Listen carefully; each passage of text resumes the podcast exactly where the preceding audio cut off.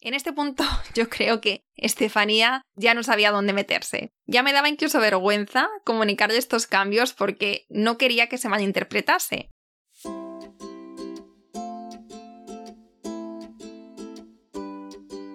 Hola, soy Laura Orzaiz y me encanta hablar de marketing, redes sociales, mindset y todo lo que hay detrás del fascinante mundo del emprendimiento. Me defino como una friki de los negocios, introvertida confesa y amante del buen café. Después de cuatro años de altibajos materializando mis ideas, me decidí a crear Yo Emprendedora, un espacio de inspiración, formación y empoderamiento femenino para salir de nuestras cuevas, aprender de las mejores y hacer mucha piña entre nosotras. Piensa en este podcast como tu ratito semanal para desconectar del día a día y reconectar contigo, tu negocio y tu misión. Y si quieres más, entra en yoemprendedora.es. Ahí encontrarás toda la información para apuntarte al club online y los coffee dates que mando todos los viernes. Sube el volumen que empezamos. Chicas, este es uno de los episodios más esperados por vosotras y por mí, porque para mí hacer este ejercicio por el podcast me obliga a echar la vista atrás a los últimos 12 meses y analizar en profundidad todo lo bueno, lo no tan bueno y los muchos aprendizajes que el 2021 nos ha dejado. Antes de empezar, quiero contarte que he preparado un planner del 2022 gratis para que sueñes a lo grande, visualices tu vida y tu negocio y bajes a tierra estos objetivos y plan de acción para conseguirlo.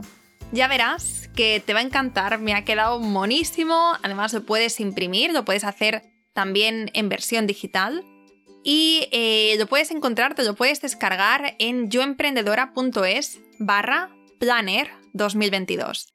Planner se escribe P-L-A-N-N-E-R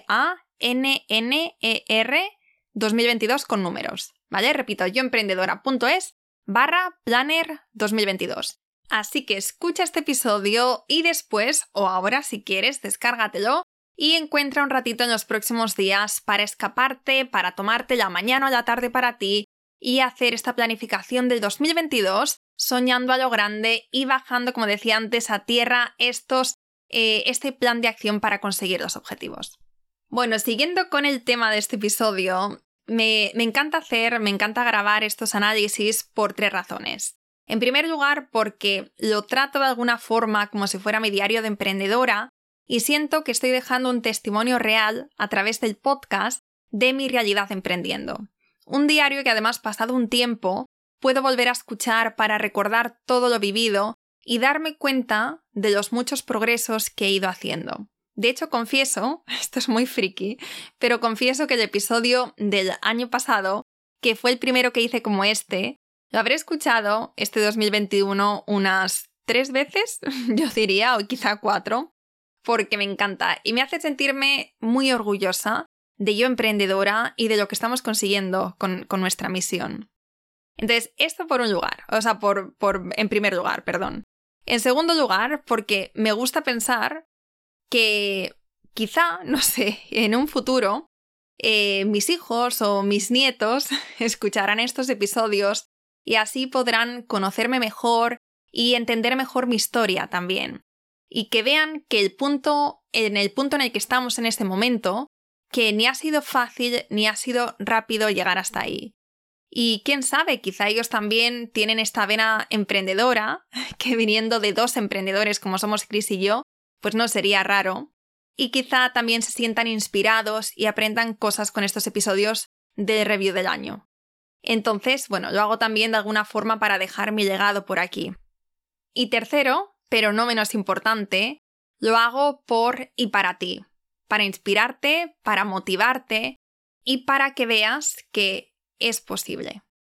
Y no digo que yo sea el ejemplo del éxito, porque para nada, pero sí que soy una chica normal que nunca ha destacado por nada en particular, que le ha costado mucho encontrar su camino en la vida, pero que yo diría que con trabajo, con perseverancia y con mucha pasión, ha creado un negocio que para mí es un negocio increíble Em, que ayudamos a tantas mujeres a día de hoy a creer en sí mismas y apostar por sus sueños. Entonces, para hago estos episodios para, para demostrarte o para, o para que veas que sí que se puede. Y puede parecer un cliché, pero siempre he sentido que si yo he podido, no hay absolutamente ninguna razón por la que tú no puedas. Vamos, es que estoy convencida de ello.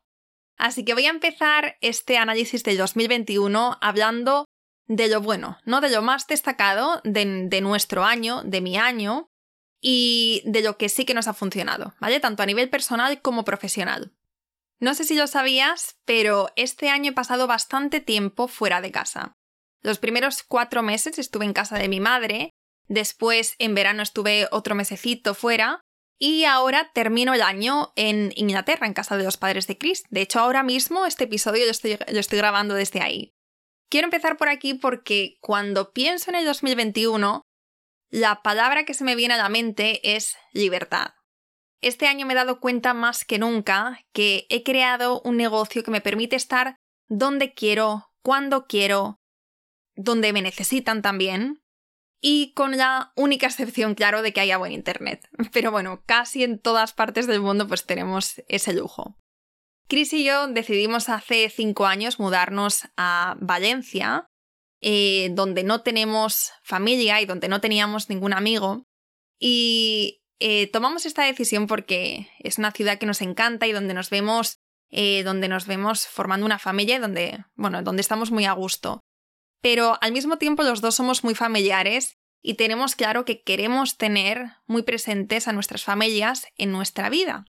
Y eso significa a menudo tener que hacer sacrificios y que cuando las cosas se ponen un poco feas, cuando hay problemas, cuando nos necesitan, tenemos que pasar temporadas fuera de casa, aunque no siempre sea lo ideal. Si te soy sincera, uno de mis sueños, y también de Chris, es que mi madre y los padres de Chris vengan a vivir o pasar temporadas a Valencia en el futuro. Eh, y nos encantaría poder facilitar esta, esta opción, ¿no? Para que sea viable. Pero bueno, este es otro tema. Eh, para no desviarme mucho, volviendo a lo que te estaba comentando antes, este año he valorado más que nunca la libertad de tener un negocio online y de no tener que vender mi tiempo por dinero, como hacía antes cuando daba clases de español por Skype. Yo este año más que nunca me he dado cuenta de que tener esta libertad es fundamental para mí, tanto para mi negocio como para mi estilo de vida. Y este es un valor intangible que encabeza cada una de las decisiones que he ido tomando y que tomaré de cara en adelante. Por ponerte un ejemplo, este año se me han pasado eh, un montón de ideas de negocio diferentes y también nuevas líneas de, de negocio que pueda abrir dentro de Yo Emprendedora. Pero al final no he dado el pistoletazo de salida ninguna porque tengo muy claro que no quiero perder esta calidad de vida que tanto me ha costado conseguir. Antes solía pensar que mi razón de ser era emprender, pero con el tiempo me estoy, me estoy dando cuenta de que hay muchas más cosas que quiero hacer, que quiero conseguir, aparte de los negocios. Y prefiero mil veces hacer una o dos cosas y hacerlas muy bien, a tener entre manos 10 negocios al mismo tiempo y estar todo el día con el agua al cuello, eh, aunque estemos generando mucho más dinero y aunque sea mucho más exitosa y aunque de cara hacia afuera pues parece que tenga más prestigio, ¿no? Tener más negocios. No, yo prefiero tener una vida más tranquila y dedicarme a una o dos cosas. Y no te creas que esto, eh, tomar esta decisión, no me ha causado y no me causa muchos conflictos internos. La realidad es que a veces parezco, bipolar, fuera coñas, a veces parezco bipolar porque puedo llegar a un día eh, decidida a emprender un nuevo negocio y al día siguiente decir, mm, pues no, por ahora no, o quizá no es, una, no es la mejor decisión ahora mismo. Chris y Estefanía son testigos de mi bipolaridad aunque sobre todo Chris porque con Estefanía reconozco que también me estoy cortando cada vez más para no volverla loca y para que no pierda la confianza en mí. Siguiendo con este tema de la libertad, uno de mis objetivos de los últimos años ha sido ponerme un horario de trabajo y cumplirlo. Hasta hace relativamente poco, trabajaba de lunes a domingo de 7 de la mañana u 8 de la mañana a 10 de la noche y eh, la tarde del sábado la tenía de descanso, entre comillas. Y a veces era peor porque también hubo una época en la que me estaba levantando a las 5 de la mañana para sacarle 3 horas extra al día porque cada minuto contaba. Así estuve varios años, ¿no? Trabajando sin parar, pensando además constantemente en los negocios. Es que incluso cuando me iba de vacaciones o cuando tenía esta, este mediodía de descanso, era como que mi cabeza constantemente seguía pensando y seguía ideando y seguía pensando en qué iba a hacer al día siguiente y lo que me faltaba por hacer. Y en cuanto yo emprendedora empezó a dar sus frutos en 2020, que no fue hace tanto, o sea, es que es muy fuerte, no fue hace tanto tiempo, el primer cambio que hice fue cogerme dos días de descanso a la semana. Y eso de verdad que para mí fue una pasada. Ahí es cuando realmente empecé a saborear el éxito, porque para mí, en ese momento, tener dos días libres significaba éxito, era el éxito, era sinónimo del éxito poder descansar. Y este año decidí dar un paso más allá y quitarme carga de trabajo para centrarme en aquello que más me gusta y que tiene un impacto más directo en el negocio. Y así trabajar de una forma más inteligente, aunque reconozco que todavía hay trabajo. Y también, otra cosa que quiero mencionar relacionada con esto, es que este año me, he enfocado en crear de una forma más sistemática y más productiva para no caer en la rueda de la rata del contenido. Ya sabes, cuando estás constantemente creando, haciendo para el día siguiente y parece que lo único que haces en tu negocio es crear contenido cuando hay muchas más cosas importantes, ¿no? En un negocio tenemos siempre muchos frentes abiertos. Aparte del contenido también tenemos creación de nuestros productos, desarrollo de productos y servicios, el servicio al cliente, marketing, gestión de base de datos, cuentas, etcétera, etcétera, etcétera. Y si nos descuidamos con los negocios online, podemos pasar el 90% de nuestro tiempo creando nuevo contenido. En Yo Emprendedora, este año hemos tenido como contenido el podcast, Instagram, la newsletter, los coffee dates y otros emails exclusivos que mandamos a las chicas del club. Y el 90% de este contenido lo hago yo. Por eso siempre estoy buscando formas de hacer menos con mayor impacto y de una forma más eficiente. En este sentido, me han funcionado muy bien dos sistemas de creación de, contenido. El primero es trabajar por bloques. En concreto, cada seis semanas aproximadamente tengo un día donde preparo el contenido de las próximas cinco semanas de Instagram y también preparo cuatro, cinco, seis coffee dates. Y también con el podcast, cada mes y medio aproximadamente, tengo un día de grabación donde hago del tirón cinco o seis entrevistas. Y lo segundo que me ha funcionado muy bien es la creación de contenido en torno a rituales. Si estás en el club, seguro que has escuchado más, más veces esto, porque ya lo he, lo he, mencionado como uno de los consejos de este año, uno de, de mis consejos clave ha sido este, porque antes odiaba crear contenido. Sentía que era lo único que hacía, ¿no? Como te decía antes, era el 90% de mi tiempo estaba dedicado a la creación de contenido. Y Además, siempre lo hacía de un día para otro, con prisas, con muy poquita creatividad, porque esto es lo que pasa, ¿no? Cuando haces eh, las cosas de un día para otro. Pero desde que implementé los rituales y también con este trabajo en bloques, menudo cambio. De verdad, o sea, te voy a abrir una ventanita para que veas cómo es el ritual, por ejemplo, de los coffee dates, para que te hagas una idea. Los coffee dates son los emails que mando todos los viernes, donde comparto experiencias, aprendizajes, y reflexiones contigo, si estás suscrita, eh, de una forma además muy personal y muy transparente. Y como para mí es un momento muy especial que compartimos cada semana, es como un café entre amigas, eh, los escribo, estos coffee days, literalmente como me imagino que sería si quedásemos en la vida real. Es decir, me voy a una cafetería, me pido un súper desayuno, disfruto de una música relajante de fondo y me pongo a escribir como si estuviéramos hablando de la manera que siento que sería nuestra conversación. Eso hace que esté súper inspirada cuando los estoy creando, que las palabras fluyan fácilmente y así en un día tengo los coffee days de las próximas semanas. Como te decía, uno de mis focos de 2021 ha sido crear de una forma más inteligente. Sin embargo, también te reconozco que ha sido uno de mis mayores retos.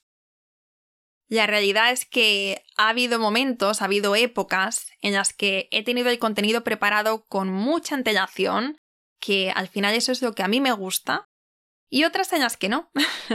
de hecho, ahora mismo estoy en ese momento. Ahora mismo estoy eh, preparando el día 17 de diciembre el análisis, este episodio de análisis que sale en dos semanas.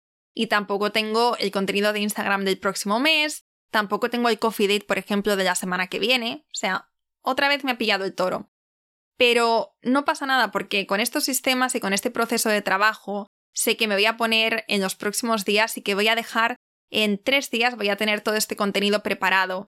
Y ya no me agobia. De hecho, antes eh, preparar el contenido, eh, sentarme a preparar los coffee dates o grabar el podcast o hacer cosas de estas de contenido me parecía un poco pérdida de tiempo y me abrumaba muchísimo porque me llevaba mucho tiempo. Y ahora, gracias a estos rituales, son los momentos del mes que espero con más ganas. Y créeme que en unos días, cuando ya me ponga al día con el podcast y con la newsletter, me voy a sentar para hacer el planning del 2022 y ver cómo podemos mejorar estos sistemas de creación de contenido porque siempre hay cosas que se pueden hacer mejor. Siempre se puede mejorar. Pero por lo menos esta base, este ritual y esta, el trabajo por bloques me funciona y es algo que vamos a mantener. Lo vamos a mantener en el próximo año. Otra de las cosas que ha evolucionado este año en el negocio es el equipo aunque todavía no me atrevo a dar grandes pasos cuando, cuando se trata de delegar, sí que he hecho dos nuevas contrataciones este año. Otra asistente virtual y un editor de podcast profesional. Es decir, que a día de hoy en Yo Emprendedora contamos con Estefanía, que se encarga principalmente de la gestión del club y de las colaboraciones, Rocío, que está encargada del análisis y edición de las formaciones del club, Gledis, que gestiona la bandeja de entrada, sube los podcasts hace los audiogramas del podcast para Instagram y algunas cosas más. Luego tenemos un editor de podcast y unos programadores que están haciendo mejoras constantemente en la plataforma de club. Y de cara a 2022 y en adelante, sí que me gustaría hacer ciertos cambios y contrataciones porque soy muy consciente de que todavía tenemos mucho margen de mejora. Pero cada cosa llega a su tiempo y yo este año, en 2021, estaba muy centrada en apostar a lo grande por el club, en ver cómo podíamos mejorar, cómo podíamos aportar el máximo valor, cómo podíamos seguir creciendo. Y reconozco que le he dedicado menos energía y tiempo a nuestros sistemas de trabajo y al equipo. Pero de cara al futuro, sí que me gustaría dedicarle el tiempo que se merece a este aspecto del negocio para cuidar mejor del equipo, ampliarlo con perfiles que nos sumen y personalidades que nos complementen y crecer juntas. Otra de las cosas que, por las que sí que hemos apostado este 2021 ha sido experimentar, no probar, que ha sido mi palabra clave de 2021. Hemos experimentado mucho con precios, con diferentes formas de hacer lanzamientos, diferentes formas de, hacer marketing, colaboraciones y también hemos ido probando distintas opciones dentro del club. Una reflexión que quiero compartir hoy contigo, con esto de experimentar, ¿no? es que cuando tienes una comunidad, ¿no? Cuando te trabajas bien una comunidad, cuando conoces bien a la gente que hay al otro lado, cuando creas esta conexión, lo más seguro es que todo o casi todo te dé buenos resultados. Es verdad que algunos, algunas pruebas te saldrán mejor, otras te van a funcionar peor, pero todo te va a funcionar, porque lo difícil, lo costoso, lo que lleva más tiempo, es esta fase de generación de confianza, de aportar valor, ¿no? De crear comunidad y de conocer bien, bien, bien a las personas que hay al otro lado para crear por y para ellos. Pero una vez que tienes todo esto, una vez que has hecho este trabajo, lo que yo he experimentado este año es que los resultados siguen llegando. Nosotras este año nos hemos vuelto un poco locas con los precios, lo reconozco. Y cuando digo nosotras, verdad la cabecilla, aquí la cabeza pensante y la que se lanza con estas eh, ideas locas soy yo. Eh, empezamos el año subiendo los precios y cobrando 160 euros por el club de forma semestral. Después en febrero nos dio por poner la opción trimestral del club y este cambio hizo que muchas chicas empezaran a pedir la opción de la modalidad mensual, cosa a la que yo me resistí durante un tiempo, hasta que después del verano después de, darle tropecientas mil vueltas y de recibir un montón de mensajes por vuestra parte, decidimos hacer algo que fue Vamos, fue bastante, bastante atrevido por nuestra parte. Lo que hicimos fue bajar los precios y sacar la opción mensual por 24 euros al mes. Y no solo eso, sino que también cambiamos el modelo de lanzamientos de 3-4 veces al año que antes abríamos las puertas a abrir ahora el día 1 de cada mes durante 24 horas. En este punto yo creo que Estefanía ya no sabía dónde meterse. Ya me daba incluso vergüenza comunicarle estos cambios porque no quería que se malinterpretase. Es decir, yo sabía, ¿no? Yo estaba muy muy consciente de que era mi año de experimentar y tenía ganas de probar distintas opciones y ver qué es lo que nos iba eh, funcionando mejor, pero también sabía que estas pruebas se podían interpretar como que teníamos problemas, porque seamos sinceras, muchas veces cuando vemos una empresa bajando precios, haciendo cambios constantemente, pues mm, es una señal de que algo no pinta bien. Pero bueno, yo eh, me he mantenido firme con, con esta palabra clave que tenía, o palabra foco, quiero decir, de probar este año y he hecho pruebas hasta el final. La última, de hecho, fue la oferta de Black Friday, que es la primera que hacíamos. Y mm, yo creo que el año que viene nuestra palabra foco va a ser un poquito más...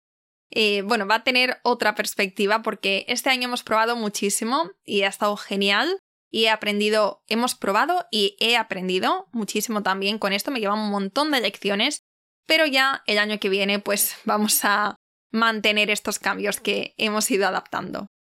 Como conclusión de esto, quiero que te quedes con la importancia de crear comunidad como base de tu negocio. Nosotras no hemos visto grandes cambios con las subidas y bajadas de precio, aunque hayan sido bastante grandes. Por eso, la conclusión es que antes de ponerte con las pruebas, te recomiendo que te centres en crear tu super comunidad y el resto irá llegando. Otra de las estrategias que hemos probado este año y que nos ha traído muy buenos resultados, o bueno, resultados bastante buenos, pero sobre todo muy buenos aprendizajes, han sido las campañas de afiliados. Ya grabé un episodio hace poco contándote cómo habíamos estructurado estas colaboraciones paso a paso, te hablaba también de resultados y bueno, te contaba todo lo que sé sobre este tema. Si te interesa, te lo voy a dejar en las notas del podcast para que lo escuches después de, este episodio. Y de cara al 2022 tengo ganas de probar otro tipo de afiliaciones como eh, recomendaros, eh, recomendaros herramientas que uso en el negocio y que sé que te pueden ayudar mucho y cosas por el estilo. Lo bueno de las afiliaciones es que puedes colaborar con emprendedores o con marcas que te enamoran y que te complementan y puedes recomendárselo a tu comunidad como harías de una forma orgánica, pero llevándote una comisión por cada venta. Y lo guay además es que a veces esta marca te da un descuento, te da un descuento para tu comunidad y encima tú te llevas un porcentaje de la venta. Entonces es un claro win-win. A mí me parece una forma muy interesante de generar ingresos complementarios en tu negocio y seguir aportando valor a tu audiencia. Después te cuento la principal inversión que Chris y yo hemos hecho este año y también nuestra mayor apuesta de 2022 pero ahora voy a contarte qué no me ha funcionado tan bien este año, porque no todo podía ser de color de rosa y de todo se puede aprender. A principio del episodio te hablaba de la libertad que tengo y de los horarios que me he puesto en 2021 para tener vida más allá del negocio. Bien, pues tengo que reconocer que el dejar de estar tan obsesionado obsesionada con lo que hago ha tenido como consecuencia que hubiera épocas en las que estaba más desconectada y más desmotivada. Hace poco hablaba de esto en nuestro episodio eh, que se llama Nuestras cinco claves del éxito, retos y aprendizajes desarrollando el club. Eh, también lo voy a dejar en las notas del podcast por si te interesa. Eh, y te comentaba en este episodio que este año he tenido épocas en las que estaba muy poco presente porque delegaba casi todo en el club y yo estaba únicamente en el trabajo de comunicación, es decir, en Instagram, en el podcast, en la newsletter y también en, el área de marketing y estrategia. Y aunque todo marchaba bien, ¿no? aunque eh, todo seguía creciendo a un buen ritmo, yo cada vez me sentía más y más desconectada de nuestra misión, de nuestros miembros, de nuestro para qué, y no fue hasta que empecé a tener mayor presencia dentro de la comunidad, haciendo sesiones todos los meses con nuestras chicas y creando estos espacios de charla más directa con ellas, cuando volví a notar, digamos, estas mariposas en el estómago.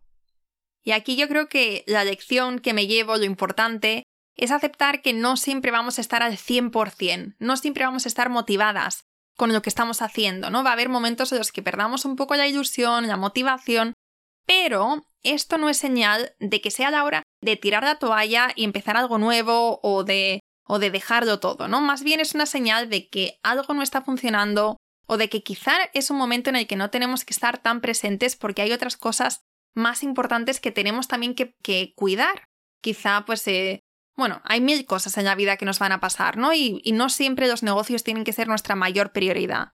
Entonces yo creo que entender que vamos a tener momentos, que vamos a tener rachas en las que estamos menos ilusionadas o un poco más desmotivadas eh, y normalizarlo es lo más sano, es, eh, es, el approach más sano que podemos tener para mm, cuando, cuando nos pase, cuando lo vivamos, que no lo sintamos como una señal de que es hora de tirar la toalla y de y de tirar por otro lado. Más bien, es una señal de que o algo no está funcionando o simplemente no es el momento para estar al 100% en tu negocio. A lo mejor hay otras áreas de tu vida que requieren de tu atención, que requieren más de tu presencia. Entonces también, pues eso es lo bueno de tener un negocio, ¿no? Que puedes adaptarlo a tu vida y no tu vida que sea una esclava de tu negocio.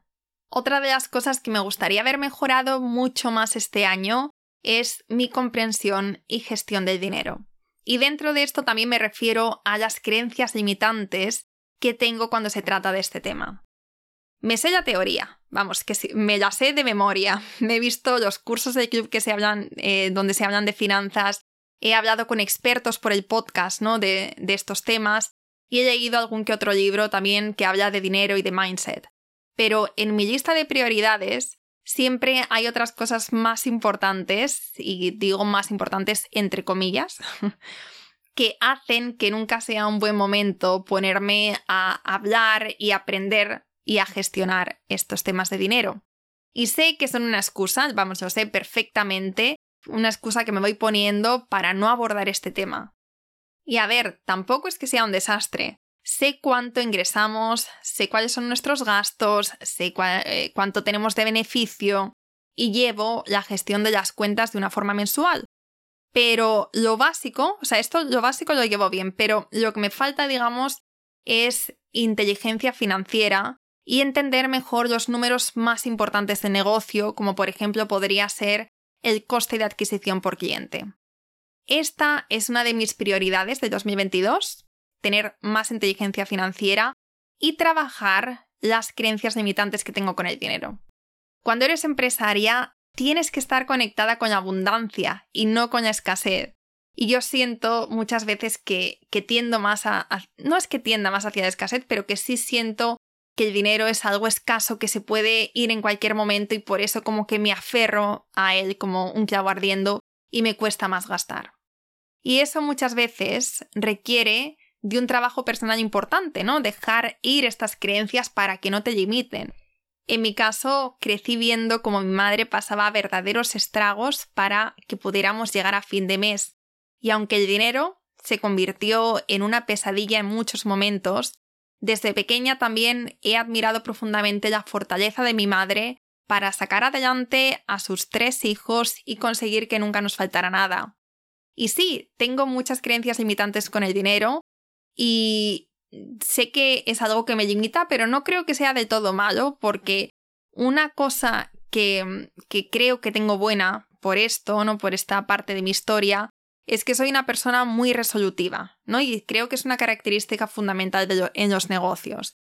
Y también soy, eh, también, o sea, aprovecho mucho las cosas y no despilfarro ni gasto lo tonto. Es decir, soy bastante conservadora con el dinero me gusta ahorrar, me gusta invertir y lo que me falta, digamos, es comprender mejor los números, organizarme mejor, organizar mejor las finanzas y tener un mayor control de los números importantes del negocio. Y eso es un objetivo del 2022. Vamos, de este año no pasa.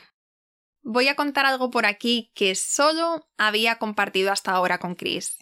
Mi objetivo en temas económicos nunca ha sido ni ser millonaria, ni ser de las mejores emprendedoras de España, ni tengo, digamos, una, una cifra en mente que quiero conseguir.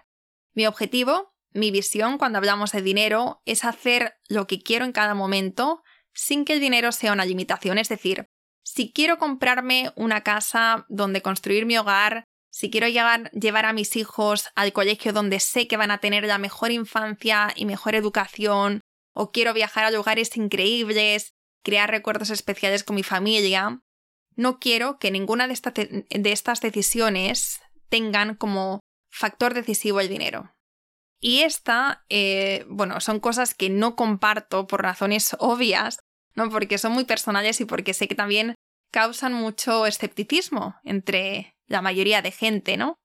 Para mí este podcast es un espacio seguro porque sé que me entiendes, sé que tienes aspiraciones similares a las mías y por eso me siento muy cómoda compartiendo estas cosas por aquí, cosas que jamás he compartido con mi familia o con amigos. Y hablando de dinero, antes te decía que te, iba a contar cuál había sido nuestra mayor apuesta, nuestra mayor inversión del 2021, eh, Chris y yo, eh, no, en yo emprendedora, sino a título individual, y también nuestra mayor apuesta en el 2022, y han sido las webs de afiliación. Eh, ya comenté en uno de nuestros coffee dates que Chris y yo estamos comprando, bueno, que este año hemos comprado nuestra primera página de afiliados juntos y que tenemos un plan para invertir al menos en dos más en 2022. Estas páginas son webs de contenido en inglés que se monetizan a través de links afiliados y ads. Y el objetivo con estas inversiones es comprar estas webs, alimentarlas con contenido optimizado aumentar sus ingresos y venderlas al año y medio o dos años. La compraventa de webs afiliados se ha convertido en un tipo de inversión muy muy atractiva. Y para que te hagas una idea, hace cinco años más o menos estas webs se vendían por 20 veces el valor medio de los últimos, o sea, lo que habían generado en los últimos seis meses. Es decir, si tenías una web que estaba ingresando 500 euros al mes, de media en los últimos seis meses, lo podías vender por 30.000 euros. Bueno, pues en los últimos, o sea, esto era hace cinco años, ¿no? Pues eh, en los últimos cinco años, estas valoraciones han subido significativamente y ahora se venden por una media de 30, 30, o sea, se multiplica, perdón, qué mal me estoy explicando.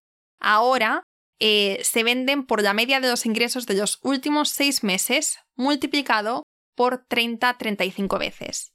E incluso, también, dependiendo del negocio, puede subir hasta 45. Esto es, a grandes rasgos, a lo que se dedica Chris y es un modelo de, de, negocio muy interesante, muy atractivo, pero también, como toda inversión, tiene muchos riesgos. Así que me comprometo a iros contando nuestros progresos en los coffee dates. Y bueno, si llegamos a vender alguna de nuestras páginas con muchos ceros, pues también os lo cuento todo todito. Y la última cosa que os quiero mencionar, la última cosa negativa que os quiero mencionar de este análisis ha sido, bueno, ha sido uno de los momentos más desagradables, pero que también me ha traído muchos aprendizajes este 2021. No quiero dar muchos detalles por aquí, porque tampoco se trata de señalar a nadie ni de contar casos concretos, pero este año digamos que descubrí un lado de los negocios que no me gusta tanto. Se trata de la gente, de las marcas o influencers que, que son o que aparentan ser influyentes en su sector y que no aceptan ninguna opinión o crítica de lo que hacen. Y la forma que tienen de imponerse es hacerte sentir pequeñita, ¿no? Eh, y esto es con amenazas legales. Por ponerte un ejemplo, imagínate que haces una colaboración con una marca de cremas, ¿vale? Y que al usar este producto te salen manchas rojas en la piel. Bueno, pues ¿qué haces? ¿Contar cómo ha sido tu experiencia real o fingir que todo ha sido genial y contar los increíbles beneficios de, de utilizar esta marca? Bueno, pues obviamente, como te conozco, sé que querrías contar la realidad, ¿no? Como yo. Y por lo general no hay ningún problema porque las marcas normalmente pues eh, aprecian, valoran mucho el hecho de, de, colaborar con marcas, con influencers, con personas que tienen una comunidad basada en, en la honestidad. Pero también hay otras marcas que no quieren que la gente comparta sus experiencias opiniones reales cuando éstas le perjudican, ¿no? Les perjudican. Y les intentan hacer callar amenazándoles con una posible demanda o cosas por el estilo.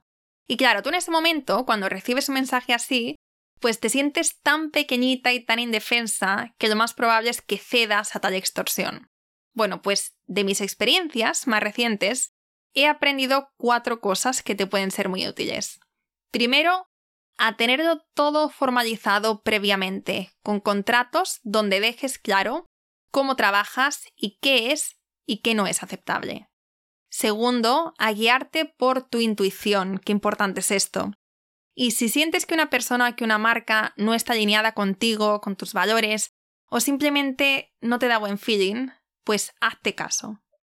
Tercero, que tienes más poder que el que crees, así que no te dejes pisotear. Y cuarto, que esto también, esto es muy bien sabido, qué importante es tener cerca un buen abogado o una buena abogada. En mi caso, una de mis mejores amigas es abogada y siempre que tengo algún alguna duda o problema legal, pues sé que puedo acudir a ella. Pero no te preocupes, que lo más seguro es que nunca tengas problemas de este estilo.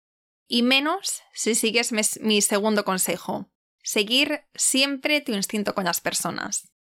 Y bueno, ahora que hemos hecho este análisis del 2021 y te he contado lo bonito, lo bueno y lo no tan bonito y estos aprendizajes, vamos con los resultados del 2021. Estos resultados están hechos, están sacados eh, del día 17 de diciembre, que es cuando estoy grabando este episodio del podcast. Así que hay algunas cifras que todavía podrían cambiar, pero más o menos estos son los resultados finales del 2021. En 2021 hemos conseguido 2.090 nuevos suscriptores en la base de datos, 360 nuevas suscripciones en el club, 150.000 nuevas descargas en el podcast, 6.000 euros de afiliados con las dos colaboraciones de afiliados que hicimos y en Instagram tenemos a día de hoy 27.800 seguidores y empezamos el año con en torno a 16.000.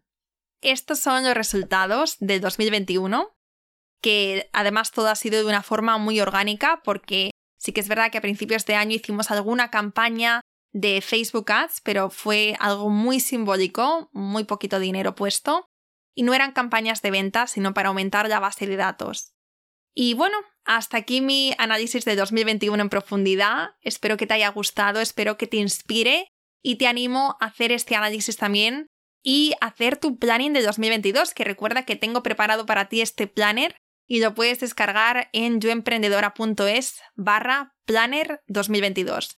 Planner se escribe P-L-A-N-N-E-R 2022 con números. Muchísimas gracias por acompañarme este año por el podcast. Ha sido de verdad un enorme placer compartir este ratito semanal contigo y estoy deseando seguir ayudándote y acompañándote en tu emprendimiento a través del podcast, del club o barra y de nuestros coffee dates. Muchísimas gracias y nos escuchamos en 2022. Espero que te haya gustado este episodio y si es así, me encantaría que dejaras una reseña en iTunes, en Evox o en la plataforma que escuches tus podcasts. Esta es la mejor manera que tienes de apoyar el podcast y su continuidad. Muchísimas gracias por quedarte hasta el final y seguimos la próxima semana.